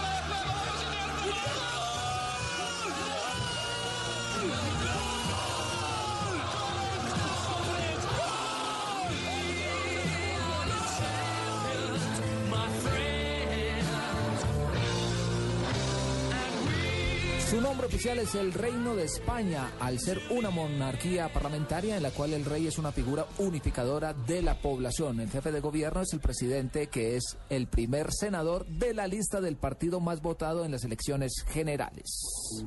El país tiene 504.645 kilómetros cuadrados, siendo la mitad de la extensión de Colombia. Así, es el segundo país más extenso de la Unión Europea, detrás de Francia. Tiene un clima diverso, pero con gran influencia de las condiciones del mar Mediterráneo. Al norte y el centro del país el invierno es muy pronunciado. Al sur, en cambio, el verano es calientísimo. La meseta central y el sur del país son extremadamente secas, tanto que ya hay zonas de España, como Murcia o Extremadura, que ya deben trasvasar agua de otras regiones del país. Pero venga, que yo, yo sabiendo que hoy íbamos a hablar de España, les traje una sorpresa. Miren lo que traje. Jamoncito. Para que ustedes miren. Eh, aquí está, coman. que- negra. Porque una de las cosas más ricas de España es sin duda la, la gastronomía española. El jamón pata negra. El jamón. Ese es casi un patrón. No, no, no, no pude traerlo más que eso, pero tra- tra- Pero traté pata de negra es el bueno. Ese es el bueno. Las patatas bravas, la tortilla española, Uy, la tortilla española. La tortilla española, La paella no le la sangría, los vinos españoles. Los vinos españoles. ¿Quién Y vino? habla español. No, no, es que la gastronomía es conocida en todo el mundo, la gastronomía española. Deliciosa. Su PIB nominal es de 1.400 millones de dólares y su PIB per cápita es de 30 mil dólares. Estos dos datos y su población de 48 millones de habitantes la ubica entre una de las 15 economías más potentes del planeta. Aunque ha pasado crisis, Ha estado en la quiebra.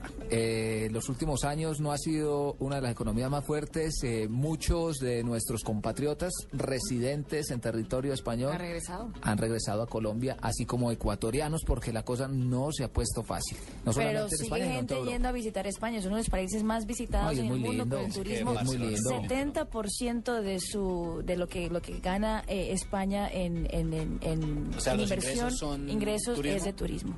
La selección española es conocida como La Roja, gracias a Luis Aragonés, quien lamentablemente hace poco dejó este planeta y no pudo ver el Mundial de Brasil chilenos no les 2014, gusta por lo menos eso, desde ¿no? aquí desde la Tierra. Porque dicen que la roja oficialmente es, Es la de la Chile. sí. Luis, Luis la roja y Aragonés- la estrella solitaria, así le dicen a la selección chilena. Luis Ara- Aragonés lo hizo y fue el cambio de mentalidad de todo el equipo. Por eso eh, en España se quiere tanto y todos se identifican con la roja.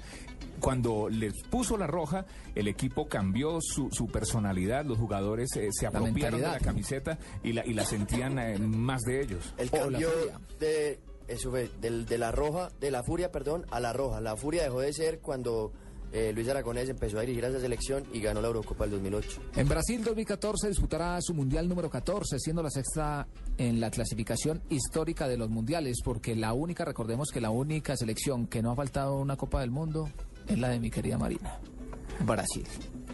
Brasil. Al haber triunfado en Sudáfrica, se convirtió en la única selección europea en haber ganado un mundial fuera de su continente. Es la actual campeona de Europa, teniendo con Alemania tres títulos continentales, lo que la convierte en la más ganadora de dicha región. Pues aquí está Sebastián Salazar con una cronología de la selección española en los mundiales.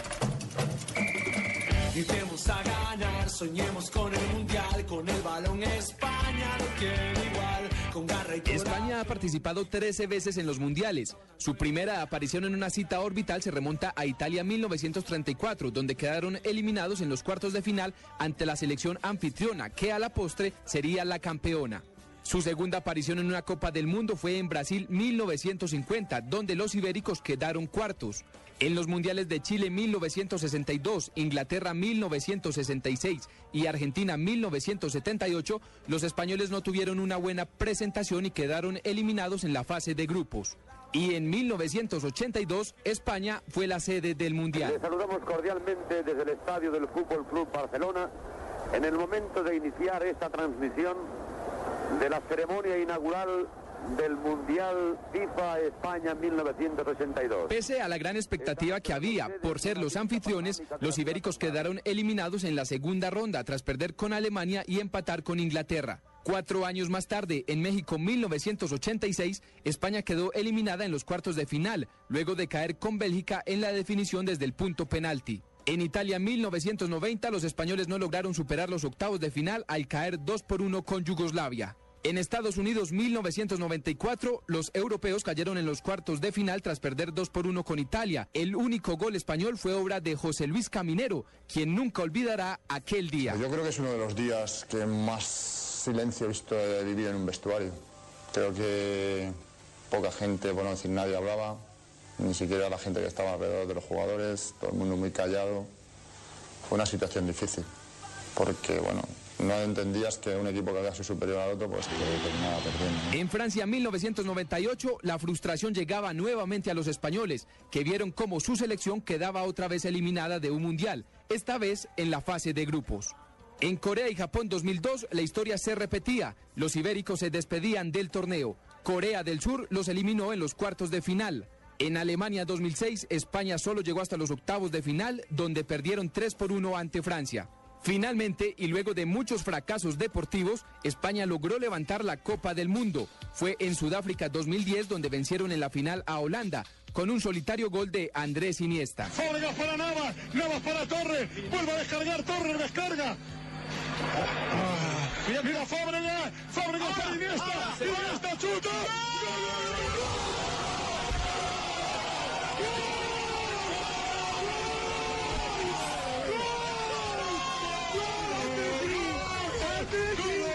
este gol, España se alzaba con el título. Ahora, para Brasil 2014, los europeos esperan ratificar la buena actuación conseguida en Sudáfrica 2010. Rocío, beso frío que me quemará.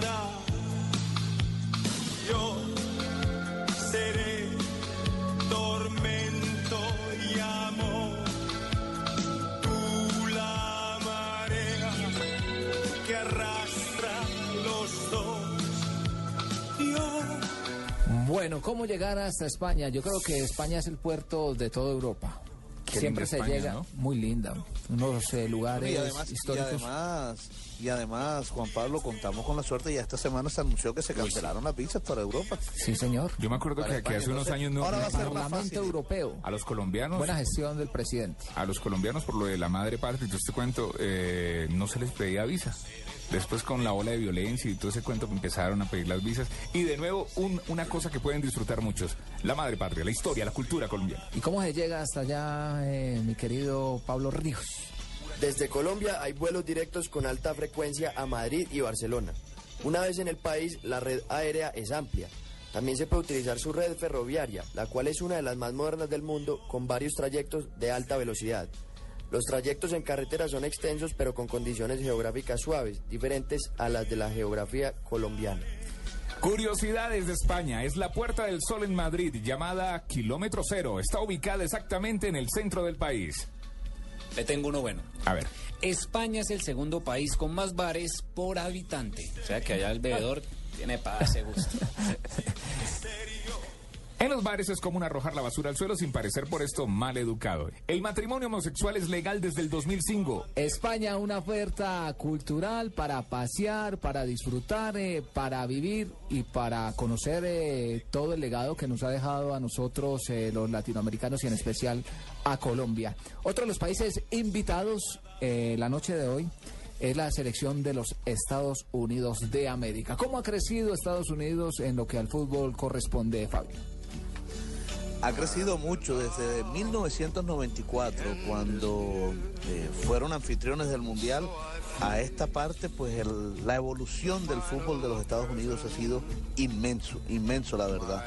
y fíjese que muchos eh, menosprecian, podríamos decir así, la Liga de los Estados Unidos, la MLS, porque la tildan como una liga de bajo nivel, pero todos los que han estado ahí dicen que no es que sea de bajo nivel, es una liga competitiva. Fabito, es- esta semana salieron unas declaraciones de Thierry Henry, el jugador francés que llegó y dijo, todo el mundo piensa que la MLS, lo que usted dice, es una liga Es un de bajo nivel. para retirarse. Pero venir acá y hacer goles y jugar a una temperatura del verano es complicado. Mire, yo, yo tuve la oportunidad de, de jugar fútbol universitario en los Estados Unidos, eh, con la Universidad de Carolina del Norte, donde yo estudiaba. No sabía, Los Tar Heels.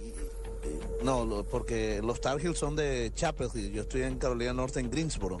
Y, y, y ese fútbol, esos norteamericanos desde allá a nivel universitario uno los veía y uno les veía condiciones, muchas cosas. El técnico donde yo jugaba en esa universidad era inglés, Michael Parker se llamaba. Y, y uno le veía ya cosas, cosas, cosas, cosas. Y después vino el Mundial del 94 y ahí fue cuando empezó también a ya a tener más auge la Liga de los Estados Unidos.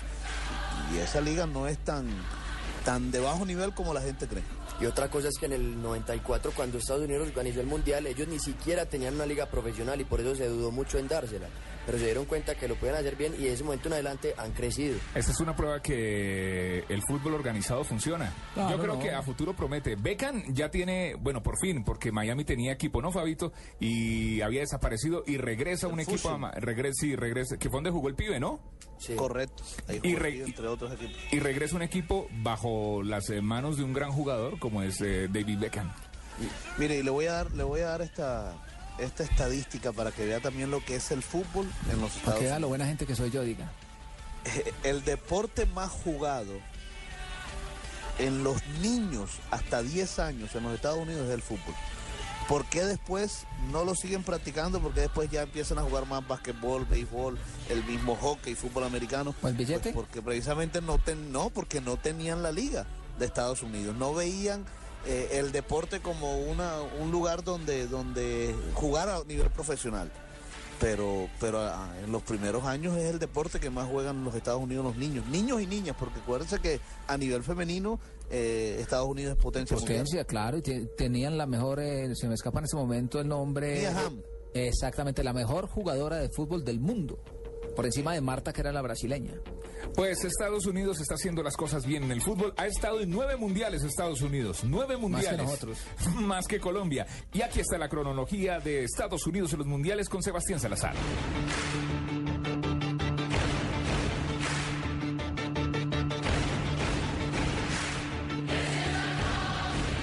Estados Unidos ha participado en nueve mundiales. Su primera aparición en una cita orbital se remonta a Uruguay 1930, donde los estadounidenses quedaron terceros. Su segunda aparición en una Copa del Mundo fue en Italia 1934, donde los norteamericanos no lograron superar la ronda preliminar tras perder 7 por 1 con Italia. En Brasil 1950, la selección de las barras y las estrellas quedó eliminada en la fase de grupos y tuvieron que pasar 40 años para que Estados Unidos volviera a un mundial. Los norteamericanos reaparecieron en Italia 1990, donde la larga espera solo les trajo una nueva eliminación en la fase de grupos. Cuatro años más tarde, en 1994, Estados Unidos fue la sede del mundial. Los norteamericanos llegaron hasta los octavos de final, donde perdieron 1 por 0 con Brasil, que marcó por intermedio de Bebeto. Arranca ahora, bien, bien, bien, bien, bien, sigue,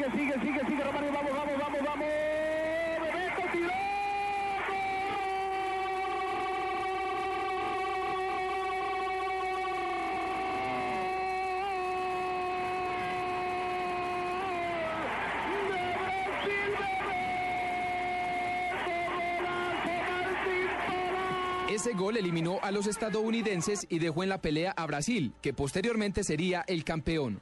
Para Francia 1998, los norteamericanos no lograron superar la fase de grupos. Sin embargo, en Corea y Japón 2002 tuvieron una mejor presentación al llegar hasta los cuartos de final, donde cayeron 1 por 0 ante Alemania con gol de Michael Ballack. Para Alemania 2006, Estados Unidos quedó eliminada en la fase de grupos. Finalmente, en Sudáfrica 2010, USA llegó hasta los octavos de final, donde perdieron 2 por 1 con Ghana. El único tanto de los estadounidenses fue obra de Landon Donovan. Donovan, the USA's record international goal scorer, has another one. Squeezing it in off the post.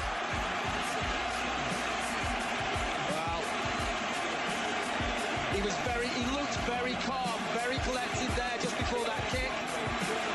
You look at players' faces, just sometimes look a little bit anxious. He looked like he knew exactly what he wanted to do with it. Ahora, para Brasil 2014 y de la mano de Jürgen Klinsmann, los norteamericanos esperan hacer un buen papel y superar la actuación conseguida en Sudáfrica 2010.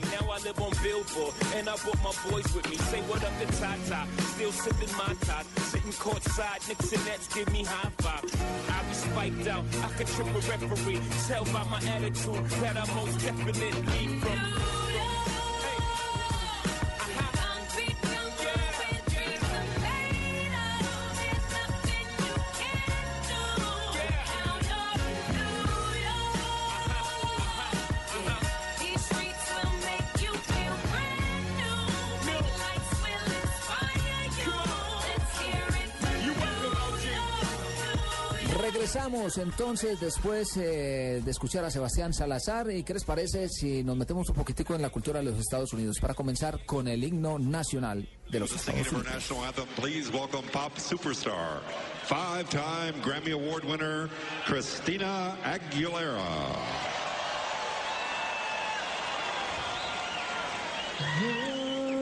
Oh, say, can you see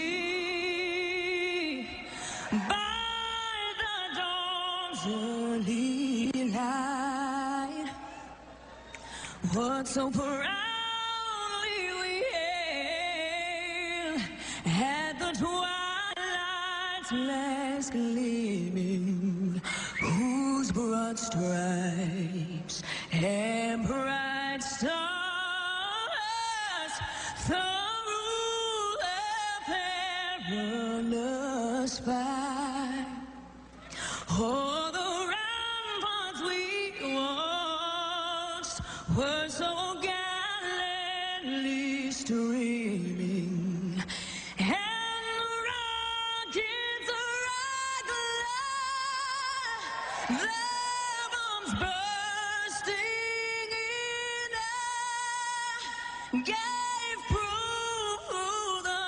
Estados Unidos de América es un nombre oficial, es una república federal que tiene 50 estados y un distrito federal, tiene 48 estados contiguos y dos estados extraterritoriales, Alaska y Hawái. Tiene tres poderes políticos bien demarcados y establecidos como son el ejecutivo, el legislativo y el judicial, a la manera de Colombia, muy similar en esto a la República de Colombia.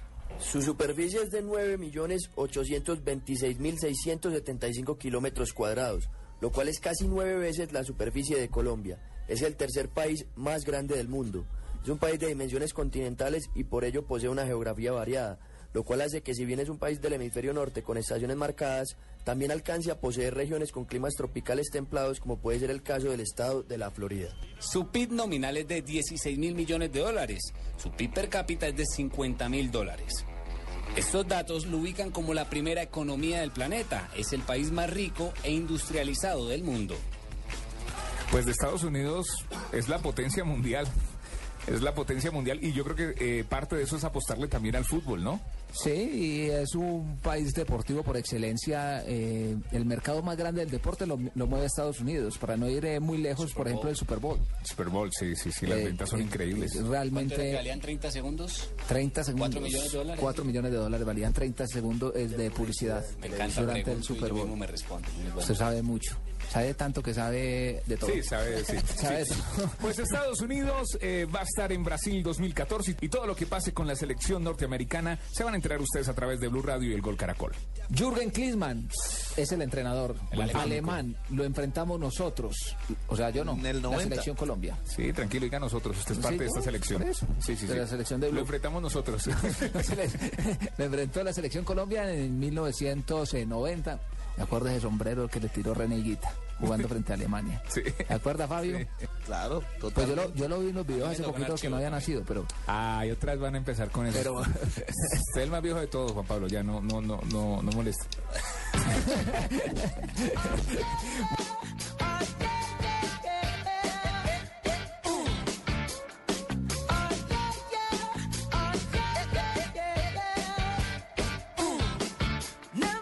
Esto es música y esto es de Estados Unidos. O sea, revoluciona la música en el mundo los Estados es, Unidos. es un país multicultural, Sí, Estados Unidos. sí. Hay de todo, porque allí llegan eh, asiáticos, llegan latinos, eh, llegan ingleses, africanos, llega de todo. Y por eso es que su comida es tan variada. Sí, sí. Sí, pero la hamburguesa es, eh, yo creo que la comida nacional. Sí, Como la- decir las en. Colombia la bandeja paisa o el ajiaco, allá es la hamburguesa y No, el pues, perro. la- el perro, la hamburguesa, la, pizza, la dona. Claro que, claro que el perro caliente ya es diferente, solo es la Muy salchicha y malo, ¿no? salsas. Sí, es muy Nada malo más. el perro caliente. Bueno, muy Sí. malo no para el que Me le parece guste. bueno. No, En todas partes es diferente. El chuzo granado, ¿sí o no? No, se le dan el Mire, una de las la comidas- y sale. Mire, una de Por las ejemplo- comidas favoritas de la gente en Nueva York, en las calles, es ese perro caliente. Y uno también se lo come con... con- Allá con no venden, claro. no venden la famosa perra. En Medellín venden la perra, Medellín, sí, Medellín que es perra. el perro caliente con la tocineta. En vez de Eso, salchicha, eh, es un tocineta. perro. Ustedes le dicen la perra. No, allá solo usa la salchicha y el pan y es buena, No, es deliciosa. malo. Ah, Y, bueno. y salsa. sí, Oiga, salsa. respete que los norteamericanos se van a enojar con usted, ese perro es muy bueno, es el hot dog. ¿Qué se le queda por fuera, Fabito? Mire, una de las cosas que más importantes en la gastronomía norteamericana es sin duda alguna la, el barbecue, como le llaman ellos, o la barbacoa, esta los asados. Eh, Suena en bueno el sur barbecue. de los Estados Unidos sobre todo se come mucho la barbacoa, eh, los asados, para utilizar un término más conocido, el barbecue es famosísimo y, y además lo hacen mientras ven los deportes. Cuando un partido de Super Bowl sin, sin barbacoa para los norteamericanos no existe. Vea, pues. Eso hace parte del... Que no vaya a ser como una, como una vecina que yo tenía en Medellín cuando salgo y, y- y tenía la casa afuera y llega y dice la señora, es que, ay, mira, esto como está de bueno para hacer un penthouse. Y yo le decía, un penthouse, un penthouse, que es un penthouse. Sí, es donde uno pone la carne. ¡No! Está bueno. Está bien, está bien de vecinas. Tenía un problema. Oiga, jugadores, jugadores, juga- jugadores norteamericanos, ¿asustan o no asustan? Gran referente Landon Donovan, ¿no? Que dice que esta es su última oportunidad. Recordemos que estuvo en el Mundial del 2002, 2006 y, 2000 y 2010. Y Clint Dempsey también, un jugador que pasó por el fútbol inglés, estuvo en el Fulham y en el Tottenham. Actualmente no me acuerdo dónde está. Y también hay que hablar de Michael Bradley, un volante de la Roma que Y está jugando en Toronto. y el arquero también eh, Claro, Tim Howard. tapa en la, en la Liga Premier. estuvo en el Manchester United. Tiene sea, buenos tiene- jugadores. tiene buen combo. claro, Gran tiene- referente, ¿quién? De los antiguos. ¿Lalas era? Alexis El- Lalas. Alexis Lalas, que Kobe a la Jones. selección Colombia, Kobe Jones, Sí, eh, Alexis. Jones. Tap Ramos. Tap Ramos, perdón. también. Roy Lassiter. Habían una cantidad de jugadores que Bueno, Habían latinos, ¿no? Habían, habían hijos. Eh, prácticamente eran... Carlos Llamosa. sí, sí, sí, sí. últimamente eh, habían, no sé si lo vayan a llevar al Juan mundial. Sebastián Agudelo. Agudelo. Pero es, Buen colo- es- delantero. es colombiano Y Caldense. Y últimamente también estaba mm, Cabrera dirigiendo las menores de Sí, la selección. Wilmer Cabrera. Ah, es que fútbol, fútbol- el fútbol en Estados Unidos desde hace rato se está moviendo.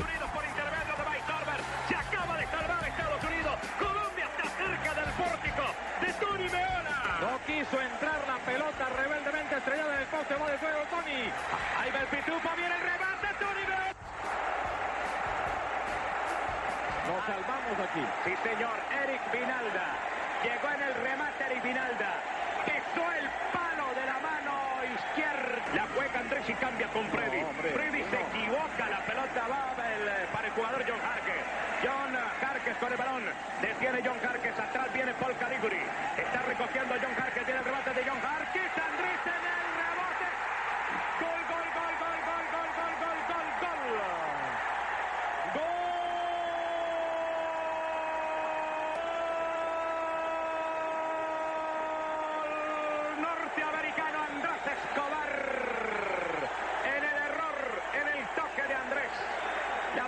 los de los hombres que también fue muy importante, ¿se acuerdan de Eric Winalda? Claro, Uno de los máximos goleadores, Sí, jugó señor. 106 partidos con la selección, uno de los máximos goleadores de esa se- selección de Estados Y el Unidos. arquero Tony Meola también.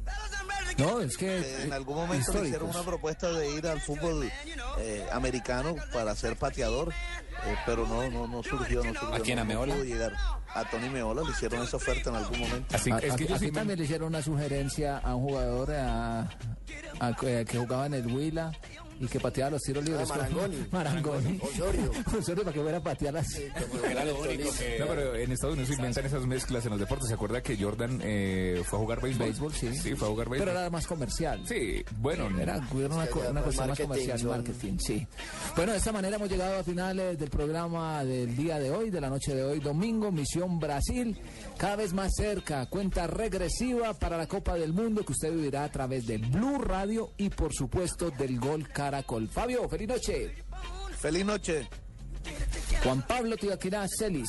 Una feliz noche. Mañana nos tenemos que escuchar y nos tenemos que hablar y ver después de, de esta jornada de fútbol profesional colombiano, después de esta emisión Brasil 2014 en Blog Deportivo a las 2 y 30 de la tarde. Jonathan, una Feliz feliz noche para feliz noche para ustedes, pero yo voy a seguir el carnaval de Barranquilla. Ay, ay, ay. Con razón que se pierde el programa y vuelve. Ojalá. Va y vuelve, va y Ojalá vuelve. yo pudiera decir lo mismo. Señores, feliz noche, como siempre, un gusto estar acá. Nos vemos esta, nos escuchamos esta semana aquí en Blue Radio y el domingo en Misión Brasil. Pablo, muchas gracias por su compañía. Un abrazo para, to- para todos y gracias por la invitación. Y bueno, y para todos ustedes, muchísimas gracias. Que todos esos eh, planes que tienen para esta semana se puedan ver cristalizados. Que la pasen bien.